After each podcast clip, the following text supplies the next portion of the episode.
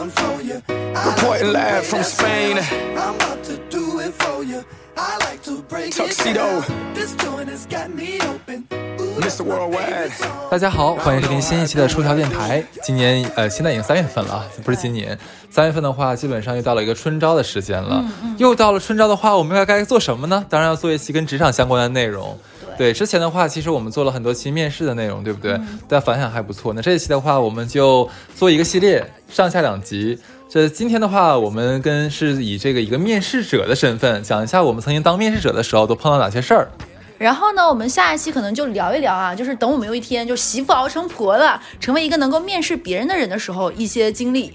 好，我们这两期是上下两集，但是到底连不连更呢？看我们心情，就主要是看到时候录了多少期。对，OK，可以的。那今天我们依然有一个嘉宾啊，对，这个嘉宾非常的熟悉，但也非常久没有来了，那就是大发。Hello，大家好，我是大发。哎，对，因为我们是怎么想到这一期呢？一方面是我们后台有很多人给我们留言说，哎，其实没听够我们讲职场的，而且我们可能讲了太多血泪辛酸的故事，然后这个码打的又非常薄，很多人都听说这就是他妈叉叉叉叉公司，这就是那个 B 公司，对，然后非常感同身受，所以我们这一期就先聊聊我们做面试者的那个一些的经历。对，说到面试者的话，其实我觉得，呃，以从性别来讲，嗯其实女性在面试者的在作为面试者的时候，其实会碰到很多奇怪的事情。是的，对，那不如就小乐先以这个以性别的角度来讲一下，你面试的时候有没有遭遇过哪些事儿？哎，作为全场唯一的女性哈，就我们三个人，我不得不说，性别歧视这件事情，在我的求职过程中一直有被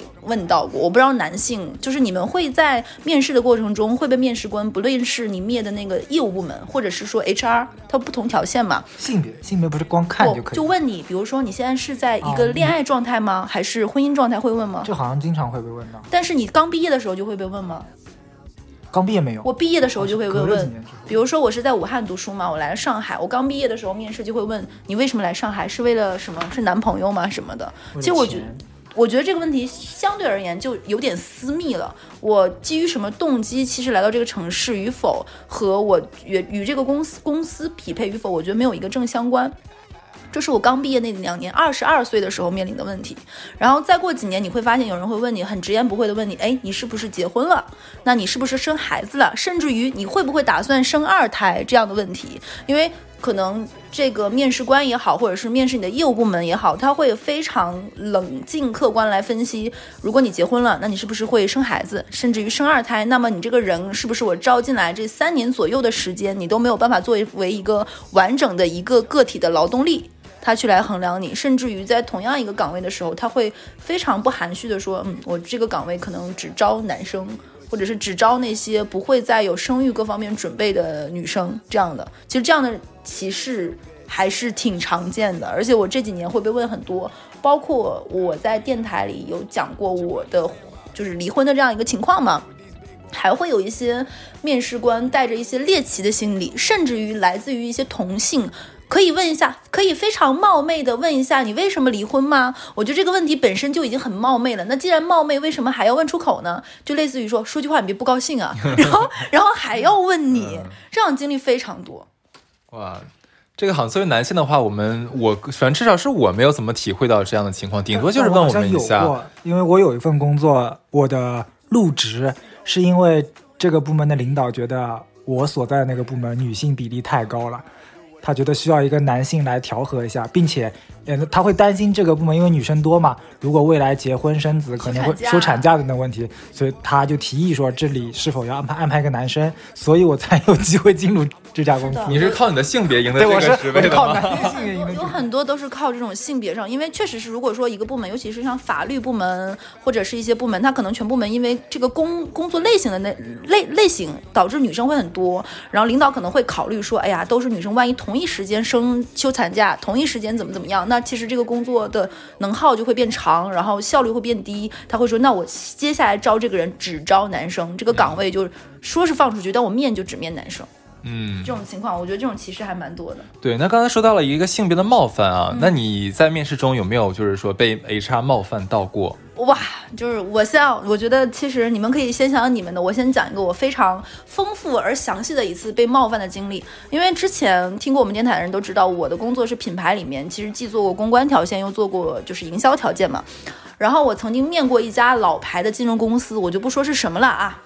它是其实业内应该排在前三的，有一些国国有背景的这样的一家公司。我们面我面试的是什么呢？叫高级客户品牌公关经理这样的岗位。然后呢，他当时其实在放出这个面试的时候就已经明确说出这个人需要具备三方面的技能。首先，他有这方面金融领域的从业的经验，并且是品牌相关的。第二个呢，是能够是在行业头部的一些企业的。其次的，那我其实匹配度非常高嘛。然后我先说啊，正常大家对一个面试的理解，可能刚毕业的人会有那种群面，对不对？来校招一组十个人分小组，对不对？你知道我那次面试是什么样子的吗？他说，呃，你有兴趣吗？猎头找到了我说我们有这样一个岗位，我说，哎，匹配度蛮高，我们还聊得蛮深入，我觉得尽量大家有话直说，把前面那些冗余啊、弯弯绕绕都避开，对吧？这是我工作四五年之后的一次经历，那其实相当于是一个经验丰富的职场人，想要在职场中寻寻求到一个更适合自己定位的一个机会嘛。那然后。然后谁能想到这家公司他招的？我再说一遍啊，高级客户经理啊，公关经理，客户经理，高级公关，高级客户品牌公关经理。然后他是怎么准备的呢？之后这个人联系我说，猎头说不好意思，他们家可能这个流程会很漫长，因为这家公司嗯就这样，但是这家公司不累，五点就能下班。然后我说哎那也蛮好，对不对？在长期这种压榨过程中能去这样一家公司。然后他不，然后他说这家公司的 HR 会主动联系你的。然后你知道他是怎么联系我呢？他给。我打了一个一分钟不到电话，说我马上加你微信，你通过一下。然后他加了我的微信之后，拉了一个三十人的群，是都有谁啊？他加上另外的面试的人，把大家拉到了一个群啊？为什么？这是为什么呀？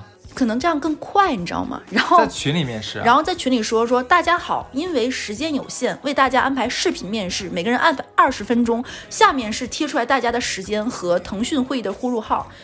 从一到二十五的人，每个人的名字依次按序号一到二十五，还有名字，还有序号，你的腾讯会议室的呼入号。然后那个人说到时候当天会依次叫号，大家准备好，在你的面试提前半个小时的时候，你就要关注一下群，可能前一个人面试时间有快有慢，然后大家车轮战。这一刻我就已经裂开了，你知道吧？有点像餐餐厅叫号了，但但挺节约时间的，是吧？你以前有经历过这样的吗？没有，我还没有讲完啊。这是这家奇葩公司，然后我当时就已经有点冒犯到，我觉得其实这个安排就很不合理。那你既然是面试这样的一个岗位，对吧？你是你你这就跟这个岗位本身就很冲突。然后我就想说，那既然就既然闲着也是闲着，说都答应视频面试又不用占用什么时间。好，我排在了那天的第二个或第三个这样的位置，九点半左右，然后准备了一下。其实这一刻那个公司就有点冒犯我了，然后我那天就基本上没太化妆，然后呢那天就叫号了，第一个人二十分钟，然后大概上一个人十八分钟的时候，群里就是艾特你说，而且大家都是真名哦。这个很可怕，这个圈子很小，上海的这个圈子，我特地看了一下那二十五的名单里有没有 我认识的，然后一看啊，没有认识的，然后虚惊一场，就特别怕你跟你的乙方在同样的一个群里，大家撞了照面，然后看头像，然后有一些人还会在群里直接问一些问题，然后很很尴尬，我当时就已经很不爽了，然后面试我的时候，打开那个腾讯会议室。对面坐的四个男性，然后还有一个准备的类似于行政的岗位，在你看不到的位置，可能准备你的简历啊、发放什么，四个人对在那里，就四个男性，然后你面试。然后呢，我就直接说这次面试里面冒犯我的。他当时问了我一个问题，他说在全部正常的面试之后，他问了我一个问题，他说你为什么会选择换工作呢？你在叉叉工作不是还可以吗？我看你的对麦克风。对，然后，然后我说我说。因为我当时在前面的面试流程已经非常不愉快了，我就已经有点不耐烦。我说有两个原因，一是我上班的通勤时间太长了，我觉得这个有点消耗我的个人精力。然后他说，哎，那你现在住在哪儿？我说住在这个地方，我上个上班大概要一个小时。你知道他说一句什么话吗？他说这远吗？我不觉得远啊，我们还有在昆山上班的同事呢，呃，昆山住的同事来上班。什么呀？然后你知道吗？他当时可能真的戳怒我了。你知道我说什么？我说啊，每个人的价值排序是不一样的。我觉得从昆山来这上班肯定不是高净值客户会做的选择。因为他不是招高净值高净值客户，然后四个男的相对沉默，然后他说，然后那他说，那你在叉叉公司工作的时间非常忙吗？我说很忙，所以因为很忙才想换一个相对下班早的工作。然后四个男的很尴尬说，所以你是认为来我们这个公司是想养闲人吗？然后我说，我相信贵公司一定有更更强能力服务于高净值客户，对吧？我觉得这样的公司可能不需要这么多的能耗从昆山跑到你们公司。然后四男相对尴尬，然后在面试过程中，他问你了，是想好好面试吗？因为他前面已经戳弄我了，你知道。做我们这一行最害怕面试官问一些什么问题呢？比如说你在没有预算、没有预算的情况下，有一个贼贼贼大的什么危机公关，你怎么处理？我最不想听到的几个字就是没有预算，防不胜防。这家公司问了同样的问题，然后就是说我们就是没有预算。然后呢，他们说，我说那他不面试一定会问你一个反问的问题，就是说你有什么要问我们的？当时我已经很很不爽了，你知道吗？他前面已经问了很多，我觉得带有性别歧视，包括关于婚姻状况，也就是这家公司问出来的。然后他说有什么问题？我说那想问一下，您觉得我适合这个岗位吗？然后这四个男的先说啊，我觉得很适合各方面，但是你要 要讲到但是了。他说啊，因为我们是想做这个领域的高净值的，所以我们希望能够完全是做这个领域的。但是你是在其实是整个金融，比如说基金和什么，你做过这个，但没有做过那个。我说，但是这是一个相当于非常细分领域的再细分。我觉得公关这个行业是触类旁通的，不论是技巧、沟通各方面，包括人脉，其实是非常相似的。那我不太懂，你们如果在这么具象的人找人，是你的原因是什么？他他逼逼逼赖赖拐拐弯抹角讲了一堆，然后他真的有再次，我在想说那一天我可能是大姨妈也来了吧。我说，所以你们是想找到 A 公司干这件事情的，或 B 公司干这件事情的直接复制吗？他们说也不是，但是但但是但是也是。然后我说，那你肯定做不好的。如果你想做得好的话，你抄过来，他们做的也不好。然后四男再一次相对沉默。然后然后他们说，我们其实对这方面的领域在探索的阶段，我们其实在整个就是比如说普通的这个客户，我们其实已经做得很饱和了。那我们想服务于高净值。然后我说，那你们今天这个面试就安排的非常不高净值。我觉得高净值客户体验的是流畅感、尊享感、私密性。那我觉得今天面试都不具备。然后，既然他们前面问了很多关于性别呀，男生啊会问你为什么离婚，是嗯。这个跟找工作没有关系，没有任何关系，他们问了很多，而且他们先看了我的简历，说啊，简历很专业嘛，然后问了很多个人领域的问题，而且是四个男生坐在了类似于四个角的位置，你知道吧？看着你，然后还问了一个什么问题，就是说，哎，你你对你的颜值是很自信吗？我感觉你怎么没怎么化妆？啊，真的呀？对，我说我说那是您认为对于公关这个职业的定位是需要化妆的吗？然后他说他说不，我觉得你还蛮自信的，怎么怎么样，不化妆是对你的颜值非常怎么怎么样，然后还带反讽哎，这对，我觉得有点，然后我后面就就啊，我没有回答他，我微微一笑，然后他就问了我关于距离的那个问题，我就昆山，然后我觉得真的很奇妙哎，这四个其实人，你被触怒之后，你就已经准备放弃这个面试了，但是为了就是面子嘛，还要继续完完成，对。只不过就不想好好面了。对，然后我就想说，那来吧，展示，看谁攻击得过谁，哦，像爽剧，真的。但感觉他们这个面试的这四个男的应该也不是很懂他们想要做的这件事儿，因为他问的很多问题的话，他们自己也是在摸索嘛。而且你其实能感觉到他们在整个面试安排的节奏，你知道是什么吗？二十分钟，他说五分钟的自我介绍，然后五分钟就你的简历的剖析，然后在后面其实根本问不出什么的。他如果面到高级经理这个职位的话，其实面试时间不能只有二十分钟。对我就觉得这个时间安排，包括他这个形式，然后这种大浪淘沙，然后跟我说他觉得二十分钟能够看出一个人的真实实力。我说啊，那祝你们好运。这四个人说我们我们他妈经历了什么？然后我面试完之后，我的猎头就很兴奋的问我说：“哎，他们公司怎么怎么样？你面的怎么样？”我就把整个说他这个二十五个人车轮战啊，他他也没见过吧？他说没见过是这个样子吗？我说对，我说啊，这样一个岗岗位，这种感受真的棒极了。猎头说，嗯，都不好意思，下次我会注意的。我觉得这个猎头之后可能都不想给他们推人了。对，然后后面对于面试者也很差，猎头自己还要口碑嘛。因为他的薪酬涨幅又不高，因为他锁死了各方面，这个岗位我据说放出去很久都没有招到人，不是他这个这种招人方式很难招人的呀就。很妙呀。就即使是好的候选人的话，以现在他们这个情况，这四个男这个情况要跟他们同事，那是感受太差了。对他们可能以为自己是就是那种油腻、谢顶、发胖、秃头、天团，哎，你在攻击男性是不是？我真是个可怕女人。对，那说到就是被这个面试官冒犯，还有这个面试官自信呢，我这边也有一个故事啊。对，这个是我身边我前同事跟我讲的一个故事，是他有一天上班的时候，他忽然接到了一个来自北京的电话，因为我们在上海嘛。北京这边一个电话打过来之后，你知道第一句说的是是什么吗？你怎么不接电话呢？刚才？然后我朋友嗯，就懵逼了一下，就什么我？妈妈，就就什么什么，就一看了眼古玉吗？看了眼电话号码不认识，说不好意思，您哪位啊？我哪位？我是叉叉公司 HR，我哪位？然后说 这个有点像那种骗子专门用来骗钱的。哎，你这你不记得我是谁了吗？这种。就很傻逼，对不对？然后关键哪有人一上来你不认识对方，你这样你你怎么不接电话呢？没有这样指责别人的。他的对付对只能这么说，你谁呀、你哪位？对，是问你就您是哪位啊？然后说我哪个公司的 HR，然后说你这个你既然在面试的话，怎么不接电话呢？人家说我面试，说我都已经工作很久了，我面试什么呀？你忘记了你去年投过我们公司简历吗？然后我朋友去年我朋友就懵逼了，你知道吗？说啊，我这边已经找到工作了。哎呀，行了，就先这样吧。就是你不接电话这事儿的话，我先给你过去了，不就我就不跟你追究了。自己给自己找了个台阶下。不是，我不跟你追究了，他是这么说，我不追究你的责任了，我就懵逼了，你以为你是谁，你知道吗？然后这女的说啊，你有工作这个不要紧的，你既然投给我们几个公司的话，你说明你对我们公司还是很有这个很想很想来我们公司的嘛。嗯，对你现在的话，就我们这边有放出职位了，你想不想来面试？然后我我朋友就说，就说我不知道你哪来的自信啊。嗯。我现在已经在那个公司就职了，然后说你这么给我打电话用这种语气也非常不合适，对吧？然后我也不太会想去你们公司这样面试了，说那你别后悔，怎么还在威胁呢？这个公司是一共四个字，叉叉券商啊，北京的啊，哦北京当地的啊。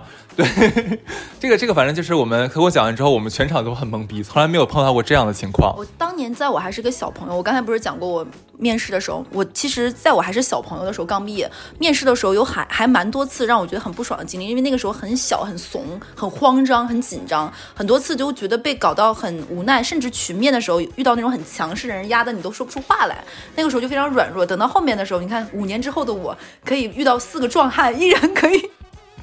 你的勇气是不是来源于你隔着屏幕？呃，我觉得是哎，我一直，然后后面我把这个故事讲给别人听，他们都说啊，怂逼小乐，这不像你能干的事情。我说他打不到我呀。OK，刚才讲的其实就是说那个啊，我们面试的时候碰到的傻逼 HR 冒犯我们的故事啊。那有没有一些比较好玩的事儿或者意外的事儿？我遇到过哎，我知道你肯定遇到过，我我遇到过有一次面试的时候，就是你能看到，就是有一些金融公司，它是外面是那种磨砂玻璃，下面上面是能看到，对吧？有很多是那样的。然后我有一次面试的时候，我不知道那个人是我的面试官，我就坐在那个玻璃房里左看右看，你知道吗？要保持自己的得体，然后还要六神无主看，又觉得一直玩手机不好。然后就看到一个人在那里，先去微波炉热了个奶，热了个奶，快速 快速把那个奶嘬完，然后又慌慌去洗手，怎么样？我想这个人真的有点好玩，我就在那里观察。过了一会儿，发现他是我的面试官。然后呢，我们这个面试非常长，一个半小时，然后就聊了很多，甚至于聊了，怪就怪在他先问了我个问题，就是你最近看了什么？你不是你最近有没有看什么书或者是吸取？因为我们这个行业就是需要资讯各方面嘛，掌握新知识就聊。展开这本书，我们聊了很久，你知道吧？聊到后面，突然之间他肚子，嗯，是不是很像？就是，我就觉得哎，奶的味道。然后，然后过了一会儿，然后奶的味道你知道？然后我当时想说，嗯，就通过一些就是女孩子嘛，因为因为因为爽朗的笑声各方面，就觉得我不是公关，不能让这个行这个时候冷场冷场。结果他肚子，嗯，然后他 好像啊你。然后就后面你就会发现他好像想，他应该是想放一个哑屁，然后想他就他就在那哑屁是个什么鬼？因为他当时就说：“哎，这块儿你说。”然后我在想说，我在那儿说说，然后发现他在整个人就是那种人想装作放松，但使劲儿在往自己的下 下下盘用劲儿运气的时候，也感觉得到。然后我想象不能笑，然后女孩子这个时候就能撸头发，你知道吗？就是捋捋自己头发，然后而且她很可能是想慢慢撒气，让这个屁像气球那个气，然后结果他最后的尾音突然就嗯。天天假装咳嗽，你知道，然后然后立刻放一个屁。然后我当时很想笑，笑不出来，我就说啊有点口干，面试的时间很久。然后结果他，然后他的肚子还在，你知道那个牛奶可能起到，果然亚洲人的体质就不太适合喝奶，然后就肚子就一直在乱窜太尴尬了。你知道什么叫做东北有个词叫罗圈屁。然后这个面试官就放着个嘟嘟嘟嘟嘟这样的屁，然后我别老来回晃悠，我对不准你。然后我当时只有一个想法，就是臭嘛，千万不要臭，因为那个面试房间是那种小玻璃房，你知道，就那种会客室。然后一边在那里屏气凝神的跟人说话，一边不笑。然后你知道那个屁是有味道的，然后 肯定呀，不然呢？没味儿的屁吗？它有味道，然后你不想大口的呼吸，你还要说话，然后你的眼泪就流下来了，你呀还是他呀？我我的眼泪就突然流下来了。你能懂这种感觉吗？就是你是感动的感动的泪吗？是熏的吗？可能这个屁辣眼睛，就很尴尬。然后，但是那个面试我过了。但一想到以后要跟一个跟放屁的 HR 一起工作，也是够闹心了，是吧不？是他不是 HR，他是那个部门的。啊，就你领直系领导，直系领导那万一那以后坐你旁边怎么办呀？然后他居然面，在抬不起头看这个同事，你说什么就哎，不是，他是怎么想的？居然把你录用了？我也很纳闷，可能大家已经你见过他最丑的一面。对，大家社会性死亡已经到这个层层面了，就如此尴尬的局面都能化解，我相信你可以 哎呦，可以胜任这份工作。然后我们在录这期的时候，我也问了两个朋友嘛，都特别特别是找了两个我们非常熟悉的人，一个是花姐，听过我们渣男渣女的人一定对这个名字非常熟悉，贡献了我们非常多渣男渣女顶梁柱般的故事。他给我讲过一个，你知道吗？花姐跟我之前就说过，她说她在上海是从来不用那种约炮类的交友软件的。然后我说为什么你这么爱玩？她说因为整个上海的这方个这个圈子太小了。然后基本上你在那边很容易撞到熟人。我说不至于吧？他说他一般出差，因为他这种乙方经常会去见一些客户，去广东、深圳、北京非常多。他说他一般去这种地方，然后去一个比较好的酒吧，打开那个软件，哇，那种雪片般的私信就很快乐。他在上海不打开，然后他说当他还是小朋友的时候。他有一次去酒吧，然后我玩的很开心，但是当时也就是你知道醉生梦死，然后小姑娘就会有一些非常莽撞的事情。结果他有一次好死不死去面试的时候，发现那个面试的总监就是乙方那种 K A 大客户嘛，面试的总监是在酒吧里跟他搭讪过，就是你那舞池两个人热舞的时候，就有一个人扭到你面前，想碰碰你的腰啊，嗯做一些 wave 之类的动作，想跟你互动，然后他就谁呀、长好丑，然后就 越越游越远，离他越游越远，然后那个人就在离得游得越来越近，然后那个人就拿出一只手机说加加微信啊怎么样，他不加，然后还追到了他卡座，这男的就是他的面试官。我靠，我现在就想说，小乐刚才在讲这个故事啊，越游越远这动作，他是全身自己在那边游出来的。我觉得我应该做直播是吗？所以很难，你知道，我拿着麦克风，然后小乐就满满屋子变乱飘，我要追，拿着追追这个东西追着他跑。对我们面试是你追我赶，呃，我们的录音是你追我赶的。然后他说最尴尬的还不在这里，你知道吗？最后那个人问他叫什么名字的时候，他还给了人家一个假名。啊，你知道他说这是出于我们这些职业操守的，就是大玩家应该具备的基本素养，对不对？怎么能够在酒吧里说自己的真实名字，对不对？不是，我在现在我在想一个问题啊，就是花姐其实以经过这件事的话，以后在上海一样可以玩开这个软件啊。你出去的话，在外地不是一样碰到尴尬事件吗？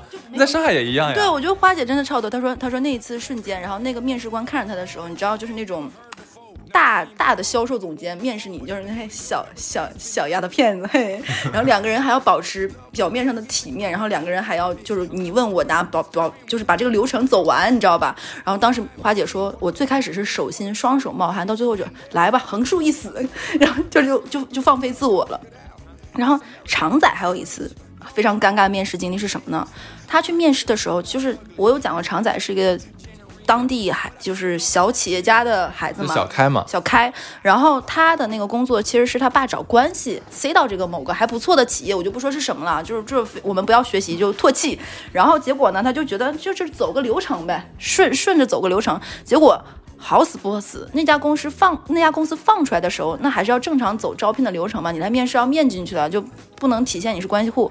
结果那个面试的人不小心说漏嘴了，说哎第几个就是、对，你知道他们是一个一个进去面试，旁边相互左右的人都用那种哦耍我们就是那个样子，然后就开始问他一些奇怪的问题，他就在那里如坐针毡，然后太难受了，然后。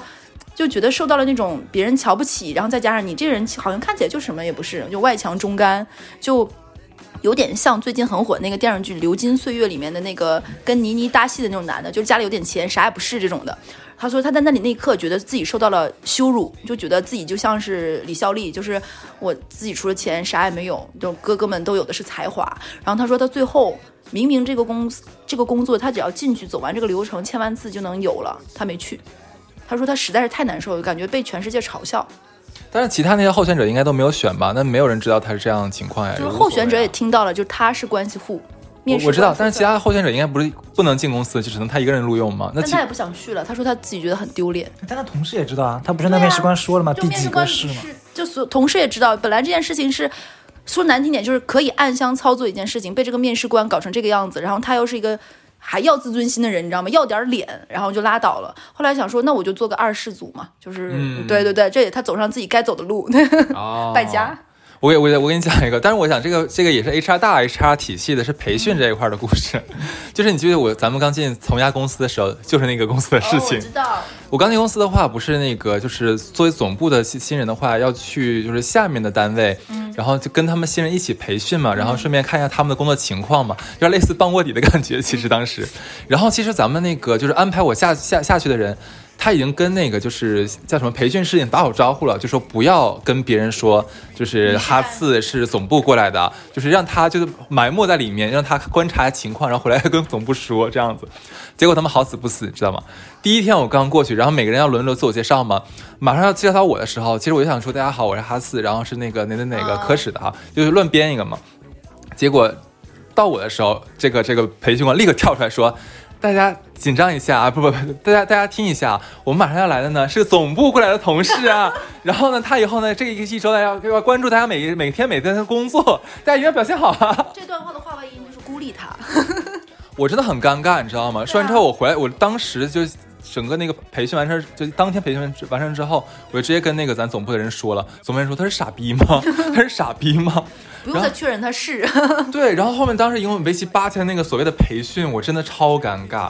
然后你知道尴尬在哪儿吗？就每次假如说他会问一些问题的时候，可能问的比较比较比较难一点的问题的时候，全班的人都一起说：“哎，让总部的来回答呀，总部 肯定知道呀。”哎，就真的受不了这帮人。还有一些面试官呢，他们有一些奇葩，就我说一下，就是有一些面试官，就尤其是保险这个行业，有一些面试他会骗你说是内勤经理岗位。就是怎么怎么怎么样，结果去了就是你有客户吗？你有资源吗？来做销售吧。对对对对对，很多这种的。对，尤其是尤其是做市场的人，很多就是招销售的时候，他会说你招市场经理，结果你去面的话，哦，其实就是就是销售，然后然后你再问他的话，他说，哎，我觉得销售和市场是一个意思呀。所以就是我觉得大家在接到不论是猎头也好，面试电话之前，其实有一些问题应该在这个过程中就问清楚。不要就是去了的时候发现啊怎么怎么样，甚至有一些可能是一些骗子公司等等。我觉得有一些该问的问题，基本的还是要问的。嗯，哎，那个大发，你有没有过那种面试很久杳无音信，以为没了消息，然后又来找你的那种？有，但有一个我觉得非常诡异。我之前去面试，嗯，一个岗位，其实，呃，聊到最后的时候，我已经能感受出来，可能说他他的主管对这个岗位的。呃，倾向跟我之前的经历可能没有那么的 match，对的，那我也没有抱很大希望了，那就走了。然后隔了两天之后，就当时和我面试那个就打电话给我嘛，当然我没有他电话，其实我只是看到一串不认识号码。然后他说啊，我是某某某公司的，我说嗯嗯，你是还有希望吗？还是有另外的那个方向可以适合我的？然后他开始跟我聊，你有没有记得当天我有给你一支笔？我说嗯，对啊，我签字来着。那你有没有看到那支笔呢？我说，嗯，我放在桌上了，但是我好像找不到了。我想一件事情，你来你来问我有什么用？对，而且我的我当时我说你当时只给了我笔，连笔帽都没有给我，然后我就说了这段嘛。其实我是想表达，我偷我也不能偷一支笔，连笔帽都没有的笔，呃，而且也不是很贵，只是一支普通的钢笔而已嘛。所以他特地打电话过来就说这件事情，我当时在想。啊，好奇怪啊！对，这种 team 不能合作，就算有我也不能去。庆幸没有去，对不对？不是也太奇怪了？就即使你丢了的话，就一支笔而已，你不能打电话追问人家呀，这太奇怪了吧？如果说我觉得，如果你面试，你你担心丢东西，你就不要带贵重物品进场了，对吧？而且只是一个很普通的东西。对，他是过了很久打给你的吗？隔了两天左右吧，那就让人会觉得好像跟那次面试有关联。对啊。但是问的问题却是，我在想他是不是两天是挨个所有面试都打了一遍。因为他要肯定要排嘛，确认对，对，去挨个确认嘛。我靠，有可能，我可能轮到我，可能已经隔两天了。对，哎，我真的。这这太奇葩了，这个，就是所以就有很多面试者就是真的很奇怪啊，你不知道他们在想些什么。然后我有遇到过那种，就比如说一个面试，然后每一轮都很久很久很久，然后到最后在谈薪的时候就没有谈妥。然后那你换工作之前，我们在某一期讲过嘛，不外乎钱或者是 title 嘛，那总要有一定的匹配。然后最后没有谈妥，结果这个工作过了大半年之后又来找到了我说，你还想要来我们这儿吗？我说，嗯，有一些什么值得我期待或者是期许，让我觉得。你接电话的时候，他有没有跟你说怎么不接电话呢？没有。然后，但是，但是他，我因为我确实有的时候电话打不通，他打了几次说啊，我们其实那个时候还是就是挺欣赏你的。然后，因为你会加那个公司的 HR 的微信嘛，他说哦，HR 又有推过你，要不要来试一下？我说那有什么值得惊喜的吗？说啊，和当年一样。说呃，我说你又觉得不太好，太冒犯人家，但是。他这样也很冒犯你啊，对，和当年一样。那当年都没有谈拢，你再来找我干啥呢？对，哎，你说这个，我忽然想到一个我之前的，我是被 HR 槽，就是就是我当时是也是刚离开一下一份工作，然后开始换其他工作嘛，因为我当时是裸辞的。然后就是那个面试第一家公司，其实当当当时聊得就很好，但是我觉得可能再看看，因为我还有一家更心仪的公司，看能能不能 OK 能面上，所以我拿到这个公司 offer 之后的话，我就说那个我我可能要这边办一下交接，肯定要一个月的时间，对，然后 HR 说一个月呀、说我说对，他说嗯那行那行，那等你有消息的话告诉我，我说 OK。他这时候其实已经给我 offer 了嘛，我心里都有数了。然后结果我我面另外一家公司的话，他最后动岗了，就不招人了，哦，对对。对，动编了。然后那么我这样一个月之后我就去了，去了之后那个人也没说什么。结果大概我们有两三个月的工作之后，大家都熟了嘛。其实我当时做的是挨着 HR 部门，就慢慢就混得很熟。然后有一次他说那个哈茨你知道吗？就是你来面试之后，就是我给你打第二次电话给你确认回来，就来我们公司时间的时候，我就觉得啊、你好能装逼啊！我说为什么？他说你是头一个亮我们公司亮了一个月的呀。这个事儿我跟你讲，我已经告诉全公司，全公司全公司都知道你装逼的事儿了。哇，这个他这个 HR 真的也好意思讲出来，他跟全公司都大喇叭。啊，对啊，对啊，现在没有跟我跟你讲，跟那个之前咱们公司那个就是什么来着，那个那个培训官没有什么区别呀、大家好，这位是来自总部的人。对，拿喇叭扩音器讲一遍。为什么我总能碰到这样的人士？哎，但其实一个月的交接时间很正常啊？很正常啊，即便没有一个月那么长要交接，没有我也需要三周去旅行。说实话，如果一个你在一个岗位做了很久，对不对？他信任你的经验和能力，然后你从这家公司跳到那家公司，你手上的工作一下子就能交接完。要么就是你现在做的事情非常基础，随时随地可以替替代；要么就是说你这个人非常没有责任心，没有没有职业操守，你就非常草率的就不论出于哪种考虑，我觉得下家公司都应该会对这个人的职业素养和能力各方面做成做一个怀疑。如果你那么快的希望我来，那我是我对我上家的不负责任。没有，其实因为我当时是我刚毕业没几年嘛，我面的还是比较初级的职位，对他们觉得初级的职位哈，好像你不需要交接一个月吧，他们是这么想的。但是你要给上家留出那个他招人的时间呀，对吧？我觉得这个还是要考虑进去的。对，哎，你们有没有那种面试的时候就发现啊，发现这家公司不对劲儿，然后哪怕他给你 offer 都不想去的，有没有这种经历？你有吗？要么你先说。我先说一个，对就是确实有那种，就是你后面会发现有人给你 offer，有的时候你面试不是很合适，对吧？那有一些公司你可能面着面着就会发现不对劲儿。坦白说，我觉得在一个公司公司的面试的过程中，其实面试你的人，不论是 HR 也好，还是你面试那个部门的负责人也好，其实他的言行和他的工作态度，其实就已经能暴露出来这家公司的一个理念，以及你将来相处的那个 team 是一个什么样的风格的。如果你在面试的时候就已经觉得不舒服了。或者是说你觉得是你有一些不能忍受的，或者是冒犯到你的，我觉得你就要考虑清楚。不论这个薪酬，当然如果很高兴也不是不能忍，就我觉得是。我曾经面过一个公司，那个流程就非常长。他当时面试了我，说了一些让我觉得非常冒犯的话。然后他是看了我之前的履历，说：“哎，你在这个 A 公司工作过。”其实我们非常不喜欢 A 公司出来的人。曾经有几年我们是不面 A 公司的人，是因为我们觉得 A 公司的人没有把 A 公司的人当人，A 公司的人也没有把你是你是在说绕口令吗？对，因为他不能提名，他说自己也没有把自己当人。我们这家公司是一家专业的互联网公司，我们相信每个人是有自己的专业才能的，他们能在这个岗位上创造自己的能力。但我觉得 A 公司出来的人不具备个性化和独立性。然后我当时想说，难道他是想激怒我，变成另一种方式的面试吗？我也不可能顺着他一起骂 A 公司，对不对？我说，嗯，其实这是一个老牌的传统的金融公司，它会有一些它刻板的东西，但是它也确实能培养人、锻炼人，不然它也不能可能成为这个行业的航母。那确实它会有一些用人职能上的问题，这也是我会想换工作的一个原因。但是我觉得它的各方面的流程有它的完善性，各方面。当我觉得还蛮得体的说出这番话的时候，那个 HR 突然抱着胳膊说：“所以你是个人精对吗？你这段话滴水不漏是什么意思？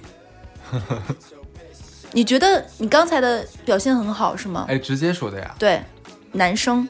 然后我在想说，我说不好意思，是我刚才有哪里冒犯的？他说不不不，你没有，你别多想。我觉得你情商非常高，你是个人精。他不是这这个话是骂人的还是夸人的？然后我就只能微笑，我说那我希望我们的面试过程都是愉悦的，嗯就是都是舒服的。然后如果我有说过一些可能你觉得理念不合适的话，我觉得可能面试的过程就是一种碰撞，我也很开心能够得到提点。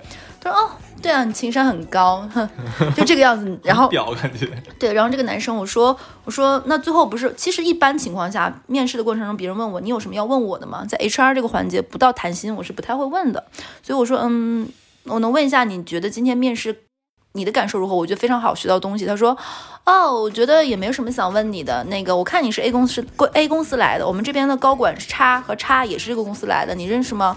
哦，我说我听说过有一些业务上的合作。他说哦，那我去问问那个老板怎么怎么样。我就想说嗯，然后他说嗯，今天跟你面试感觉来，觉得你很聪明，很人精。对，好，那就到这里吧。哎，很少在面试环节听有人说对方人精的，因为这个词有贬义。对，所以其实然后他可能是觉得我没有顺着他一起骂这个公司。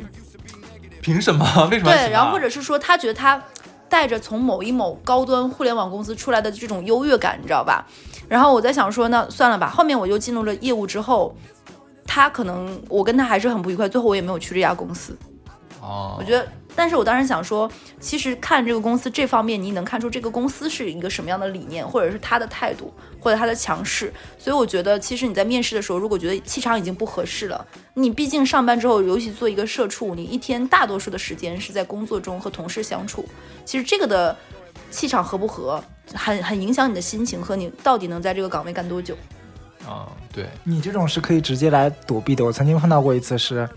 我面试的时候，那个 HR 我非常喜欢，非常 nice。嗯，然后我进去了，然后我进去一周之后，这个 HR 走了，然后我就我就那个他他办交接的时候，我就看着我那个 HR，我就说。所以你就是把我骗进来了？那你现在你走了，我怎么办？哎，我也遇到过，可能咱俩说的是同一个 HR 那家公司。那家 HR 当时让我去的时候跟我说，我们觉得你特别棒，然后业务部门也非常喜欢你，你快来，不要在那边太久，你知道吗？我们这家公司马上就要上市了，上市公司之前要做什么？一定是普调一次薪酬呀！你不要在乎点滴眼前这个年终奖，你快来加入这次涨薪，据说涨幅超过百分之三十，你来了，对你来一起普调，然后你不要在乎你前一家公司那年终奖，你快。来，然后我当时犹豫了一下，没有听出他的话来。后来我问了我前面进去和我们进去后面进去所有人都说，都是这么说的。等到这个 HR 走，他离开这家公司都没有迎来上市，也没有迎来就是普调新潮。哎，那你 像你们作为市场的话。我我我至少我听说过啊，因为你们经常会有方案嘛，就看你们之前做过什么案例呀，然后做没有什么大的什么广告 case 之类的，有没有被那种被骗的骗方案之类的？有过的，我有面过那种面试，然后连续几轮让你反复修改同一个作业，就是说给你出个题，那你既然是做你之前做过品牌方面的策略，对不对？我给你一个想法，我就不说某一家公司了，他说我们可能会有一个新的产品的那个线，你有什么想法？围绕这个怎么？他相当于让你做了一个一个大的一个。Campaign 这种的东西的，然后你给他不断的细化方案，这个方案从最开始你给他出理念十页、四十页，到之后出到六十页，因为坦白说，这家公司在页面上是非常棒的一家甲方。哦，你是真的去写了那个方案？真的写了这个方案。这个面试流程持续了三四周，然后最后这个岗位是猎头跟我说封编了，不招人了。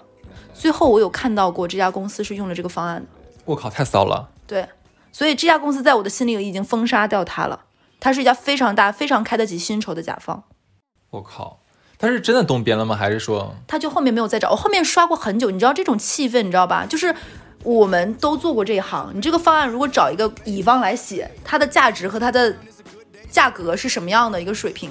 然后你相当于用了我那个，基本上它的大的这种搭出来的东西，比如说你的理念是什么，传播的东西大概围绕什么东西，几个时间段，它基本上这个脉络都是按你的来的，嗯，就相当于是嫖了。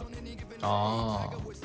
哎，我问啊，就是有没有就是像你刚才讲说关于跟专业相关的东西吗？嗯，因为咱们面试的一般不都是像我们的直系领导面试，然后面完之后可能 HR 面试，就是两面试。对对对对对，你有没有那种碰到最最尴尬的是，其实你的直属领导已经很满意你了，但是 HR 居然把你毙掉的事儿？我遇到过，就我跟你说那个说我是人精的。嗯，其实我知道，所以我才故意问你的呀，哈哈，有没有很假？那他就就是这样的，就是说，我觉得你不合适，我觉得你怎么怎么样，我觉得各方面，然后最后。他能说出在没有给我 offer 的时候跟我说，问你十五天能不能到岗？我说那要看你，首先要你给我 offer 的时间，其次你给我的 offer 是我满意的 offer，然后。我如果想说，我就因为我可以跟他坦率说，我觉得这是一个职业职业操守的问题，我没有办法承诺你拿了你的 offer 立马走，因为我要跟我的上家妥善交接。那流程上我们公司规定是一个月，那我争取在一个月之内。我也不希望，因为我是做这个行业的，以后也在这个领域。那既然你相信我的这方面的能力、品牌，对吗？那我如果跟我的上家都能撕破脸，这样的人你要他有什么用呢？嗯，因为每一次的你从上一家公司到下一家公司，你越平稳过渡越好。对，是的。OK，那还有。还有别的故事吗？你们有没有遇到过那种上来跟你谈理想不给钱的那种？你们有没有？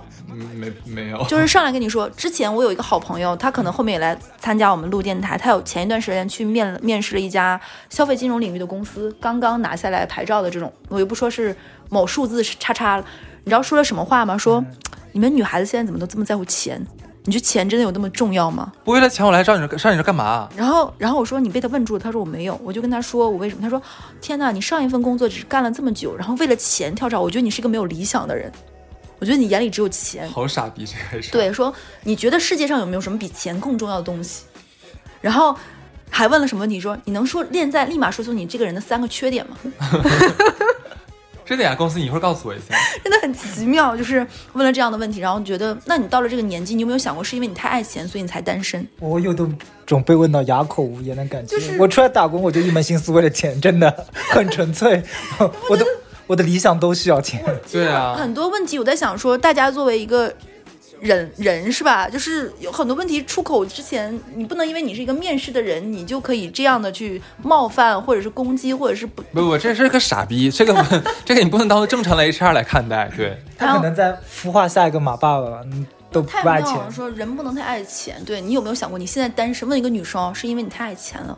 嗯，他是不是刚刚被一个女的伤害，就是因为他没钱？不知道呀，是吗？对？哎，对，花姐还跟我讲过一个特别搞笑的经历。她说她因为花姐是一个美型的人，就是那种水蜜桃一样的身材，你知道吧？非常丰腴，然后那种要胸有胸，要腰有有腰，要屁股有屁股的。她说她曾经面试过一个乙方公司，然后没有面上，乙方的那个总监说我是为了避嫌，因为我喜欢你。你你来公司有什么意思？你跟我怕他进去公司之后，公司不能办公室恋爱，是不是？不是，他说我就是想睡你，就直白，我没有想跟你谈恋爱，我想睡你。来我们公司不方便，我这个人有职业操守。我操！做销售的人就是做销售，你就你进来说我还要跟你关系，给你单子，没什么意思。你去那个公司，咱们到了珠联璧合，我就想睡你，但这个很直白，很好啊。我觉得他起码把话挑明就。是就是对啊。然后那个我说花姐，你跟他睡了吗？花姐说睡了。不愧是我们花姐，花姐你真棒你。不要来回来回 来回然后我我他说睡了，然后挺开心的，然后然后没去也是对的，然后我说，然后他说我说那他说但是我们我说那你们后面断了吗？他说断了，然后断了原因是他跟下一个面试的人也是这么说的。呃，就是把他换掉了，把花姐换掉了是吗？换另 OK，基本上今天咱们是盘点了一下我们身边的那些好玩的故事啊。然后，如果说你们在接下来的面试里面碰到一些比较好玩的故事，其实可以给我们在评论区展示给我们看。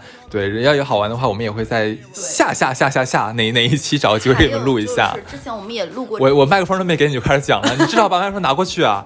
还有就是之前我们做过很多职场的，不论是甲方乙方还是 PUA，还有之前找工作的经历，我都我们都是想说，如果你觉得非常不开心了，不要先怪自己，先整体的复盘问题，然后尽量找一些有经验的。长辈或者是过来人，或者是其他的人，换角度来看问题，不要上来就自责或者自卑，多去尝试。然后如果觉得很不舒服了，不一定是你自己的问题。OK，那这就这样，拜拜。拜拜。Go ahead, baby, and go ahead, baby, and that's right.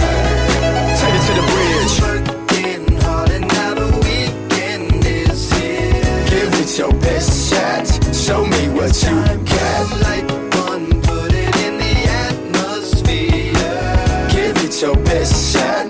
Show me what you got. Light feeling from my head to my toes. Give it your best shot. Show me what you got. Tonight I'm really gonna let myself go. Give it your best shot.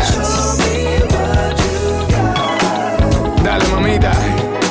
Jump out the sandbox. Come play with these big boys.